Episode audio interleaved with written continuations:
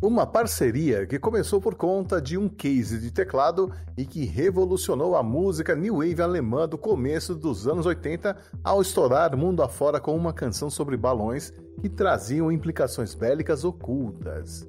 Nesta edição do Resumo do Som, eu conto para você a história do hit 99 Luft Balloons do grupo Nena de 1983.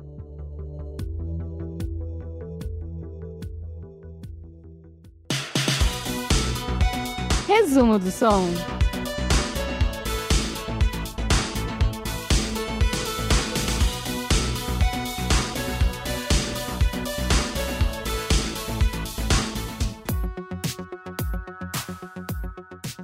No início dos anos 80, a Berlim Ocidental se afirmava como o novo centro cultural e musical da Alemanha, onde os jovens artistas se mantinham antenados e alinhados com o que acontecia nos Estados Unidos e Reino Unido, principalmente na música pop.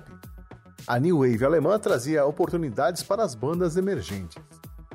O tecladista Uwe Fachenkroog Petersen e o baixista Jürgen Dimmel eram dois jovens músicos berlinenses em ascensão que vinham conquistando seu espaço desde o final dos anos 70 com suas bandas Odessa e Katia. Na efervescente cena musical berlinense dos anos 80, eles buscavam uma chance para finalmente fazer sucesso. E essa chance veio de forma inesperada. No final do ano de 1980, Uwe foi convidado para tocar teclado em uma breve turnê com o grupo Stripes, que vinha de Hagen, cidade do oeste da Alemanha. Eles já haviam lançado um LP com músicas em inglês pela gravadora CBS, que foi ignorada pelo público e mídia mas a gravadora acreditava no potencial da vocalista Gabrielle Kerner, apelidada de Nena, e decidiu enviar ela e seu namorado, o baterista dos Stripes, Rolf Brandel, para o estúdio Spliff, para trabalhar com os produtores Reinhold High e Manny Prika, e o lendário empresário Jim Rocket. Mas antes, era preciso terminar os últimos shows da turnê da banda Stripes. A gravadora, já pensando no futuro pós-Stripes, apresentou o tecladista Uwe para o casal e recomendou que ele participasse dos shows. Ele acabou concordando porque precisava do dinheiro para comprar um case novo para o seu sintetizador. Mas ao ver o carisma de Nena e o impacto que ela causava no público, ele percebeu que aquele encontro poderia mudar os rumos de sua carreira. Assim, ele se ofereceu para compor duas músicas para o casal apresentar à equipe do estúdio Spliff, Nugetran e Guns Oben composições pop e eletrônicas minimalistas que definiram o som e a estética da futura nova banda.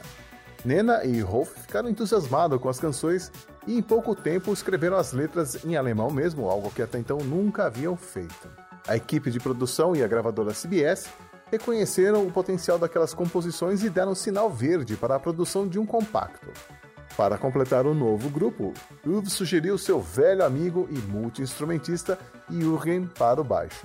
E o último a se juntar a eles foi um velho amigo de Nenenhof, o experiente compositor e guitarrista Carlo Carges.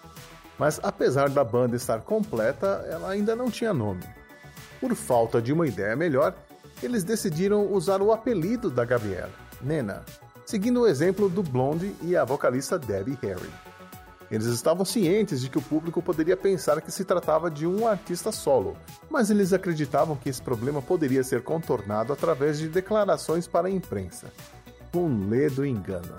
A banda se apresentou pela primeira vez como Nena na primavera de 1982 e contou com a sorte para conseguir uma vaga em um programa de TV chamado Neue Deutsche Welle, da Music Laden, devido ao cancelamento de um outro grupo em cima da hora foi bastante para impulsionar as vendas do compacto, que acabou entrando na parada alemã e ajudando a vender todas as cópias em poucos dias. Animados com a boa recepção do público, eles começaram a trabalhar naquelas que seriam as músicas que fariam parte do primeiro álbum do Nena, incluindo 99 Love Balloons.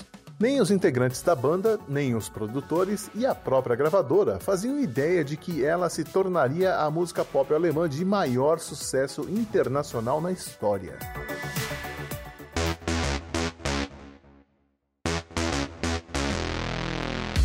Uwe, assim como todos os jovens alemães que viviam a tensão da Guerra Fria em Berlim Ocidental, se preocupava com uma possível guerra nuclear. Ele começou a testar novos sons e acabou criando em seu sintetizador Oberheim X um riff de baixo com uma levada bem funk, que não se encaixava no estilo musical da banda.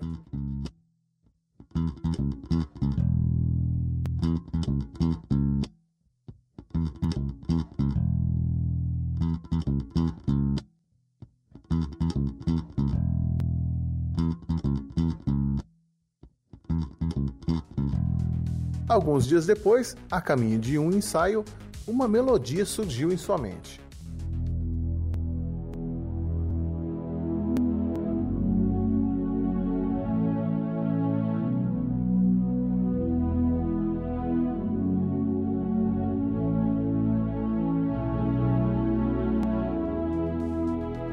Rapidamente gravou uma demo instrumental em fita cassete assim que chegou ao estúdio.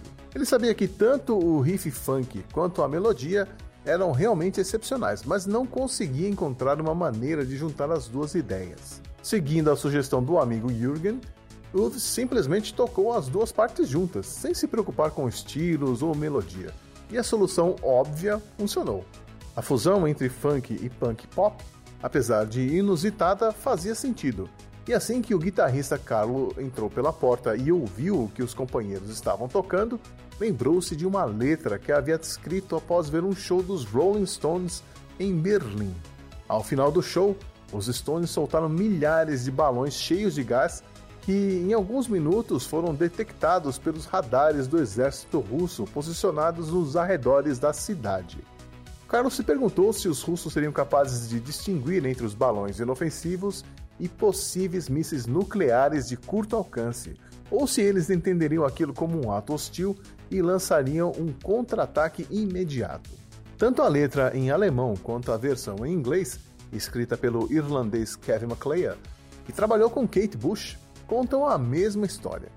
Um monte de balões flutuam sobre a fronteira entre a Alemanha Ocidental e a Alemanha Oriental, acionando sistemas de defesa e levando a uma guerra que destrói o planeta.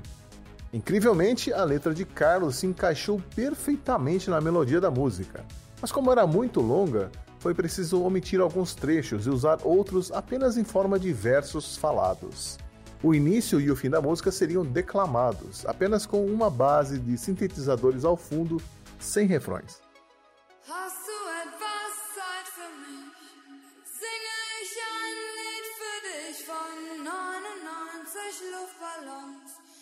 Ihrem Weg zum Horizont.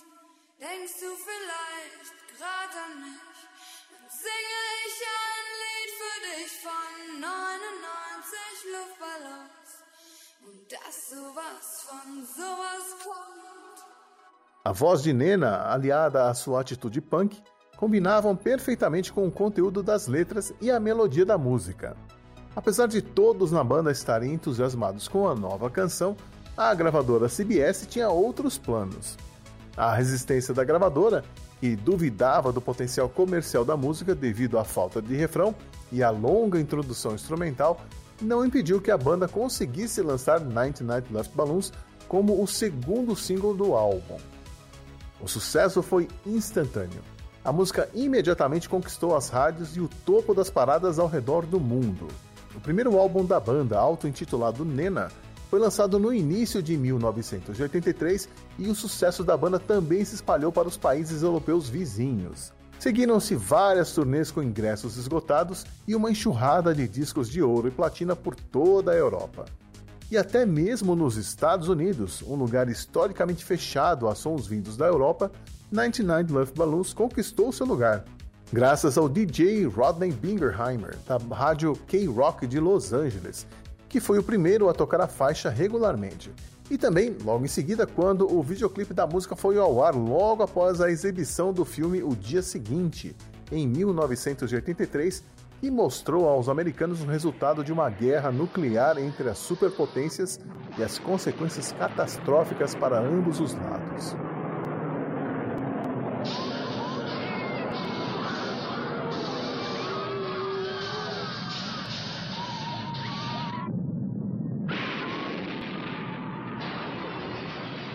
Ninety Nine Bluff Balloons, que até aquele momento não estava disponível para compra nos Estados Unidos, foi lançado pela gravadora Epic, que incluía a versão em inglês. Atingindo mais de um milhão de cópias vendidas, 99 Love Balloons ganhou o disco de ouro e liderou as paradas de sucesso em 52 países ao redor do mundo. Felizmente, hoje em dia, a ameaça nuclear parece estar sob controle, se Putin não perder a cabeça. E 99 Love Balloons pode ser apreciada como uma bela lembrança de um momento tenso que nós vivemos durante os anos de Guerra Fria.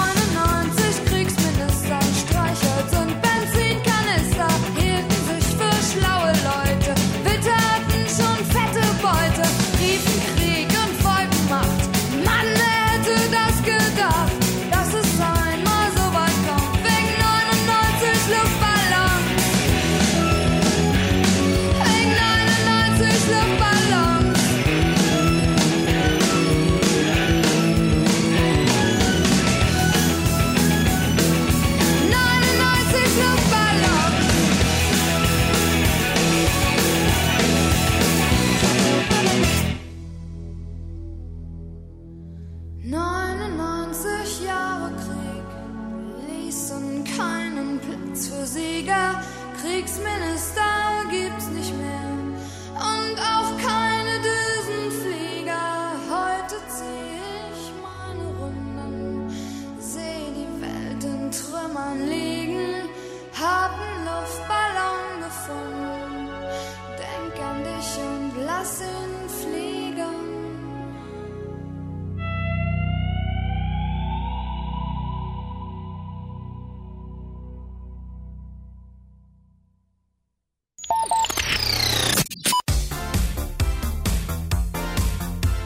grupo Nena lançaria um segundo álbum, mas a magia havia acabado. Uma separação amistosa aconteceu em 1987, com cada músico seguindo seu próprio rumo. A cantora Nena foi contratada pela CBS para lançar álbuns solos e construiu uma sólida carreira como apresentadora de TV. Em 2002, trabalhando com o UV novamente, ela lançou um álbum com releituras de seus grandes sucessos, que conseguiu a proeza de vender mais cópias e o primeiro álbum de 1983. Naquele mesmo ano, Carlo Cargas morreria de insuficiência hepática aos 50 anos. Todos os demais integrantes continuaram no ramo musical, mas apenas Nena continuou brilhando. Eu sou Xi, espero te ver por aqui de novo no mês que vem, quando eu volto com outra história de um outro hit dos anos 80. Obrigada por ouvir e até lá.